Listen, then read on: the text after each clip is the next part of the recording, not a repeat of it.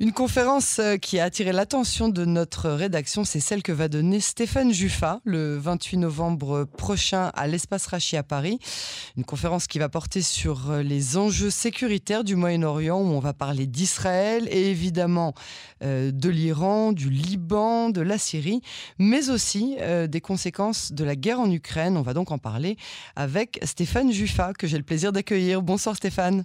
bonsoir et bonsoir aux auditeurs de Cannes en français. Merci euh, d'avoir accepté euh, notre invitation. Je rappelle que vous êtes euh, le rédacteur en chef de la MENA, la Metula News Agency, et par ailleurs, évidemment, analyste stratégique, une voix qu'on connaît bien hein, sur Cannes en français.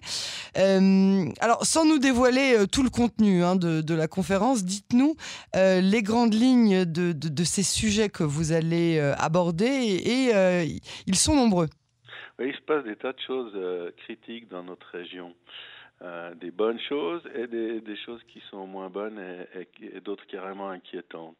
Alors les bonnes choses, c'est euh, ce traité euh, de délimitation des frontières maritimes avec le Liban. Mm-hmm. Et en fait, euh, à Paris, lundi 28, j'expliquerai pourquoi ce traité équivaut quasiment en accord de paix. Alors, ah. les, les Libanais, vous l'avez souvent dit dans les informations, surtout les, la, la, présidence et les politiciens libanais euh, nient ce fait et disent que l'état de guerre euh, se prolonge entre Liban et, le Liban et Israël, mais c'est pas c'est pas du tout ça.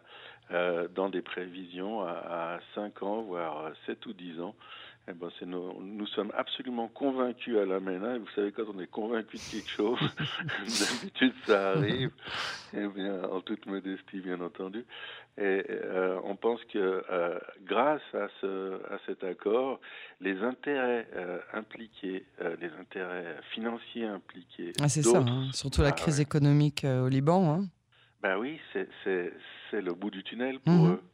Donc ils n'ont rien à manger, puis ils ont surtout euh, quelques heures d'électricité par, par jour. Et euh, euh, on, va quand même révéler en secret à, nos auditeurs de Cannes en français parce qu'on les aime beaucoup, mais aujourd'hui, la plupart de l'électricité qu'il y a au Liban, ben, elle vient d'Israël. Oui. Oui. Vous, le saviez, on, avait entendu ça notamment de, de, votre part à l'époque. le, le, peuple libanais qui est le premier otage hein, de, du Hezbollah bien sûr, du Hezbollah et des Iraniens. Alors, euh, pour ceux qui n'étaient pas avec nous il y a quelques mois, euh, le, le, gaz, il vient donc des plateformes qu'il y a dans la Méditerranée. Il est transféré aux Égyptiens euh, une partie, on le, le, revend, et une autre partie, euh, ils, ils, le transfèrent eux-mêmes à, la Jordanie. Ça remonte, ça traverse la Syrie, et ça arrive vers Alep, dans le nord du Liban, et c'est comme ça que les Libanais aujourd'hui ont de l'électricité. Alors ils prétendent qu'ils savent pas exactement d'où vient le gaz, qui viendrait de leurs frères égyptiens, mais comme les frères égyptiens, ils en ont pas assez pour eux-mêmes, ils nous, ils nous en achètent. C'est ça. oui, c'est quand même un petit un jeu de dupes qu'on a l'habitude avec eux. Donc, euh, c'est le bon côté. Alors, je garantis pas si jamais éclatait un conflit euh, généralisé entre Israël et l'Iran euh, que ça, ne se gâterait pas et que l'Iran ne demanderait pas au Hezbollah d'ouvrir un nouveau front avec Israël, mais c'est extrêmement peu probable. Et ça, c'est pour le Liban. Ça, c'est les bonnes nouvelles. Et il n'y a pas beaucoup de bonnes nouvelles. Mais c'est très optimiste. Évidemment, on a évidemment envie de vous croire, mais euh, en, quoi bah, Alors évidemment, j'imagine que vous allez développer ça pendant la, conférence elle-même, mais euh, en quoi est-ce que cet accord frontalier euh, peut nous amener à un prochain accord de paix avec le Liban? Est-ce qu'on passe à la question suivante? Alors la question suivante. bon, je comprends tout à fait. On, va, on va donner, on va laisser, on va dire l'envie à nos auditeurs de, de, se diriger vers l'espace Rachi le 28 novembre prochain. Alors le, la Syrie, c'est encore une autre paire de manches, toujours avec évidemment ces, ces, frappes israéliennes attribuées hein, à Israël en Syrie, en sol syrien contre les, les, les, les bases iraniennes du Hezbollah. Un accord? Euh, Des accords. Des, accords, mais nettement moins optimistes. Des accords sous la contrainte. On commence euh, euh, chronologiquement par le fait que les Russes ont repris leurs forces et leurs missiles, qui ne fonctionnent d'ailleurs pas du tout. Et ça fait depuis, je ne sais pas combien de temps qu'on en parle ensemble sur cette antenne, les fameux S-400 qui vendaient à des clients un petit peu naïfs à 9 milliards de dollars Et nous, ça fait depuis longtemps qu'on sait qu'ils servent absolument à rien avec les, les bonnes contre-mesures comme on en a dans les avions israéliens, ben, ça sert à rien, ils sont incapables d'abattre des avions. Mais de toute façon, ils les ont repris, les S-400, les S-300, les Pantsir, et ils les ont, ils les ont euh, déplacés en Ukraine pour qu'ils servent à rien cette fois-ci en Ukraine. Euh, mais donc, euh, ces, ces, ces, batteries de missiles ne sont plus là. Les soldats ne sont, sont, plus là, à part un petit groupe qui reste. Et puis les avions, les, les, les 4 5 des avions russes, qui étaient surtout basés dans la province de Latakia en mhm. Syrie, au bord de la mer, bah, ils, sont, ils sont partis aussi. Et le conseil de Poutine à, à son protégé, Bachar al-Assad, c'était de ne pas faire le malin. De, quand on n'a rien pour se protéger, et ça, il faut que, que les auditeurs le comprennent bien. Euh, Aujourd'hui, la Syrie n'a absolument aucun moyen de défense pour se protéger des raids israéliens. C'est-à-dire qu'on fait dans le ciel syrien absolument ce que nous avons envie, et partant, ils n'ont aucun moyen offensif. Donc on n'a strictement rien à craindre de la Syrie. Je dirais presque qu'on a plus à craindre du Hezbollah, qui est une milice terroriste euh, au Liban, euh, que d'une armée qui était autrefois puissante et effrayante en Syrie. Alors ce qui s'est passé ensuite, c'est que on a on a dit, mais on a vraiment dit cette fois. Hein, c'est une chose qu'on a annoncée au mois de septembre. Euh, les Israéliens ont envoyé un émissaire à Bachar el-Assad, euh, lui disant, ben écoutez, euh, soit vous faites cesser la contrebande d'armes à destination des gardiens de la révolution khoméniste, donc les soldats iraniens en Syrie, ainsi qu'au Hezbollah au Liban. Euh, soit on va détruire vos aéroports, puis si vous ne comprenez pas, eh ben on, va, on va toucher à votre infrastructure. Et là, il y a une sorte de, il y a une sorte de mauvaise compréhension stratégique de la part de Bachar al-Assad. Euh, on sait que les Russes lui ont dit de, cesser ce, cette contrebande d'armes iraniennes parce que ça, ça allait mal se passer pour lui mais il y a une question d'amour propre, une question de mauvais C'est ça, hein. il y a toujours un peu d'ego quelque part, toujours un petit peu de, de, de, de personnel là où ça ne devrait pas être personnel. On voit que vous connaissez les hommes, hein, Yael.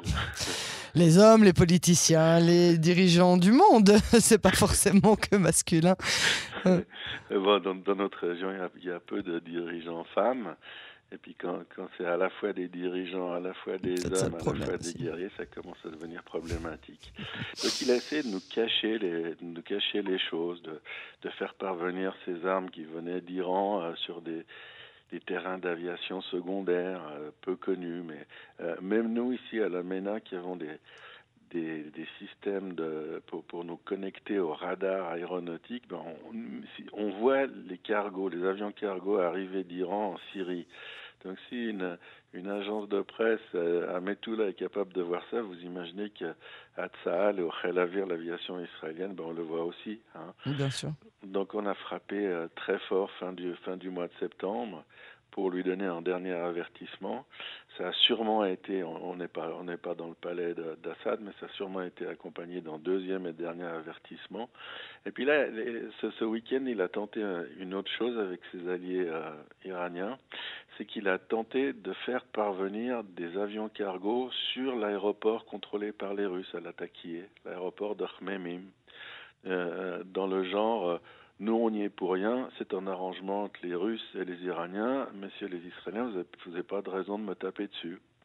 Sauf que, sauf que, Yael, ces armes, elles ont bien atterri sur l'aéroport de Khmemim, mais après, il y a à peu près 80 km euh, de route entre l'aéroport de Khmemim et la frontière libanaise, et sans l'accord de Bachar al-Assad, et sans, sa protection de, de, ces, de cargaisons, ben, ils n'auraient pas pris la direction, elles n'auraient pas pris la direction, pardon, euh, du Liban.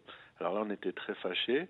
Et les Russes pensaient aussi qu'on n'allait pas oser euh, euh, lancer nos avions et nos missiles dans le périmètre même de leur plus grande, plus grande base aérienne en dehors de Russie. Et, oui. et ben, ils se sont trompés. Et on a envoyé nos avions et on a frappé euh, trois, trois zones. On a frappé très fort hein, ce, ce week-end. Et on a, on a frappé de plein jour le Shabbat à 6h30 du matin. Donc on, on, a un peu brouillé les cartes Et, voilà. Et, cette fois, on peut dire que on va pas se contenter d'avertir Bachar al-Assad. On va, on va continuer à le frapper. On va détruire ces ateliers de confection d'armes précises et d'armes de destruction massive qui sont entre les mains des Iraniens. on va détruire les aéroports s'ils les, utilisent à mauvais escient.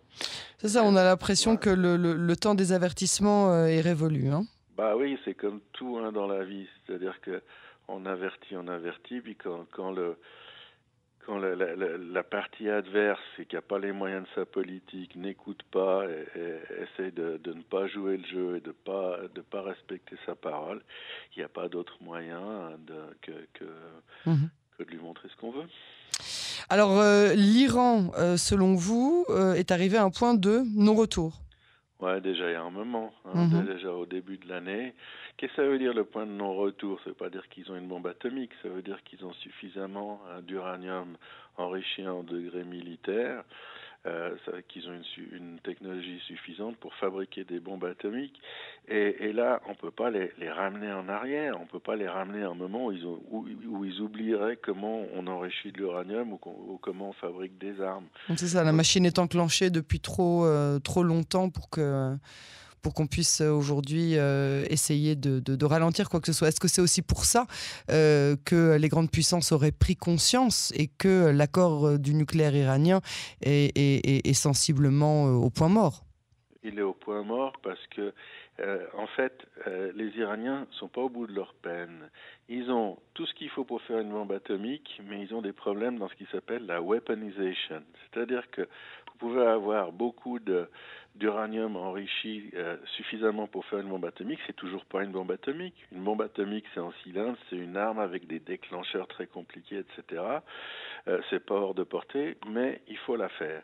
Et ils n'ont pas encore réussi à la faire. Et, une fois qu'ils l'auront faite, ils devront la tester. Si, si je traduis, euh, si je traduis l'anglicisme le, que, vous venez d'utiliser, vous voulez dire euh, l'armement non, c'est ça. de transférer, de transformer une technologie en arme. Oui.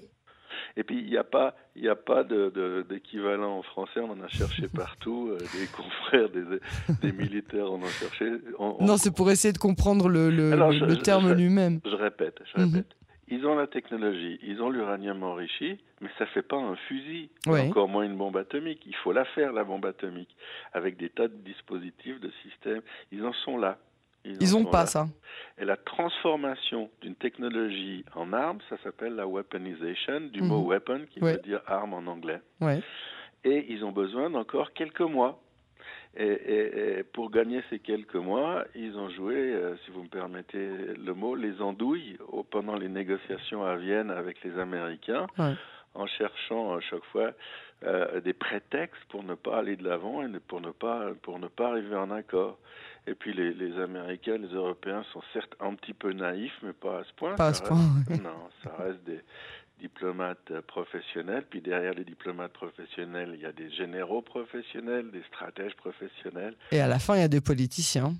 Oui, qui, mhm. qui est, souvent ils ont ils ont du mal à comprendre, ils n'ont pas très envie de comprendre, parce que c'est toujours une mauvaise nouvelle à transmettre à ses électeurs de dire qu'on n'arrive pas à faire ce qu'on a entrepris de faire. Mais là, là, il n'y avait pas, il y avait pas d'autre issue. Mhm. Et euh, au bout d'un moment, euh, les Américains ont dit, bah, si c'est comme ça, euh, on dit, on n'affirme pas qu'on va pas faire d'accord avec l'Iran, mais on dit qu'on est, on est plus pressé maintenant.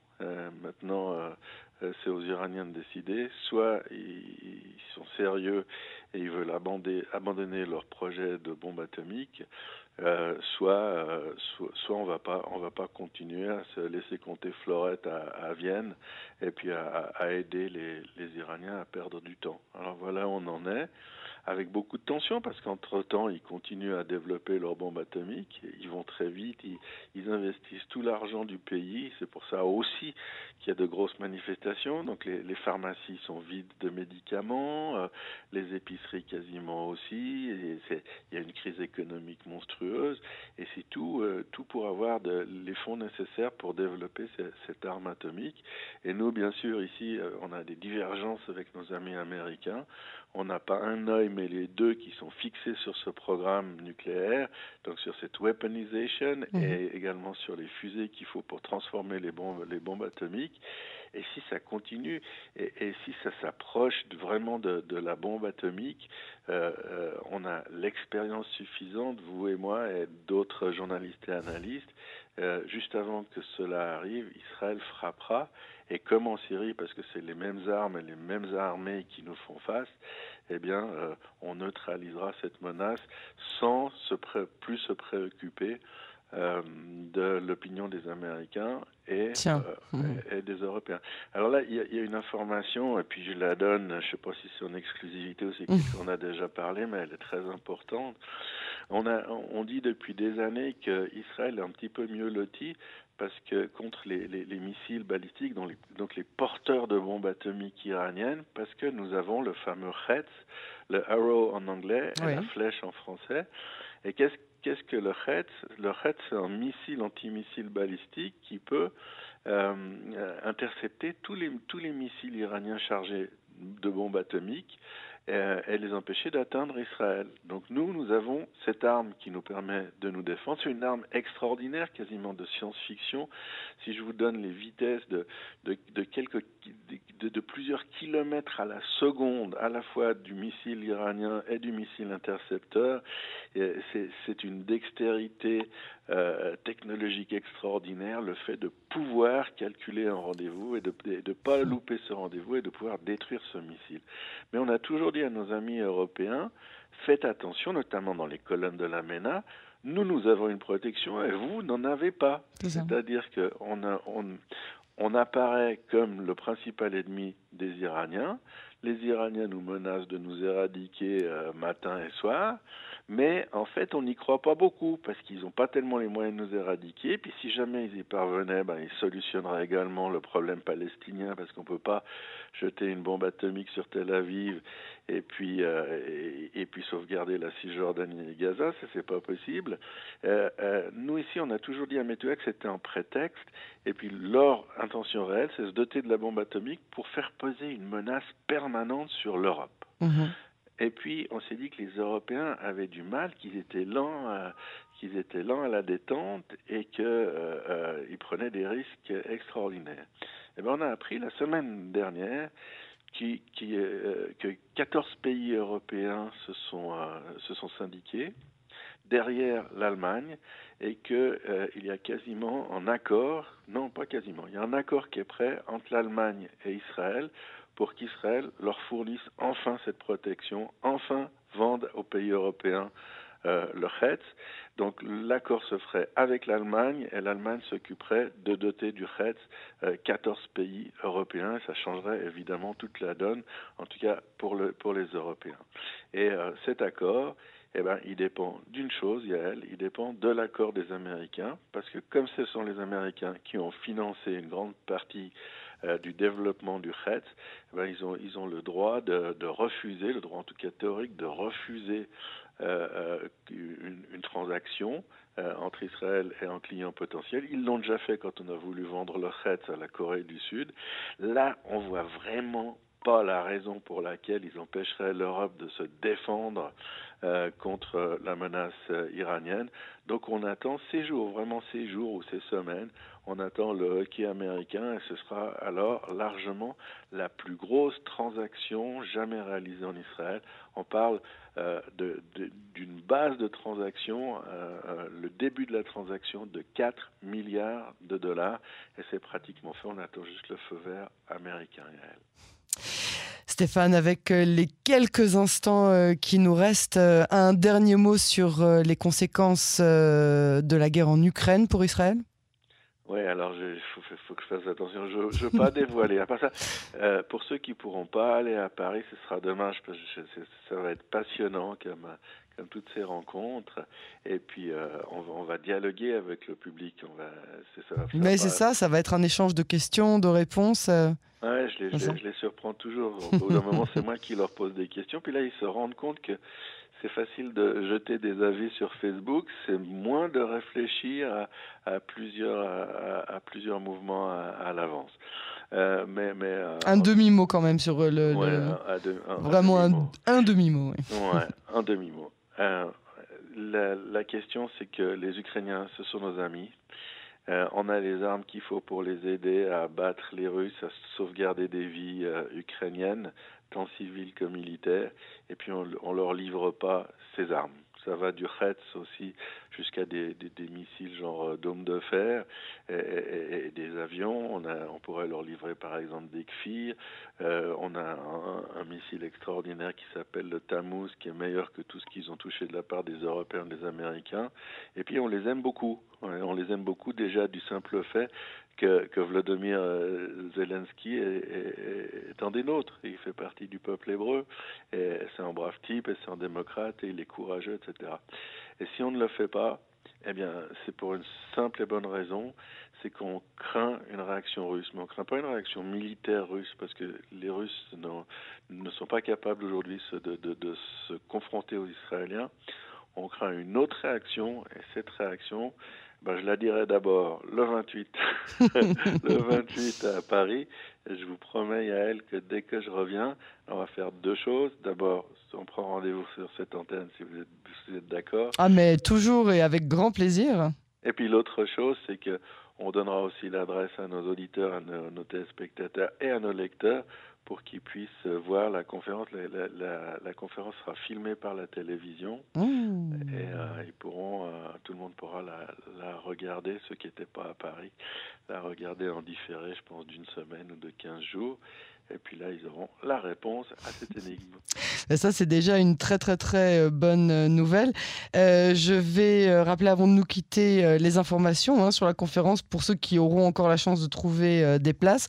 On parle donc du lundi 28 novembre prochain à l'espace Rachi, 39 rue Broca, dans le 5e arrondissement. C'est une conférence, il faut le dire, qui est organisée en collaboration donc avec la Metula News Agency, la MENA, le FSJU et nos chers confrères de Radio J. Stéphane Juffa, le rédacteur en chef de la MENA. Merci beaucoup euh, pour cet entretien et à très bientôt sur les ondes de Cannes en français. C'est toujours un plaisir. Puis on a, quand même, on a quand même dit pas mal de choses. On a dit ah, oui. de choses qu'on en a cachées ce soir. Ça, c'est déjà vrai. À bientôt, Stéphane. À tous, une très belle soirée.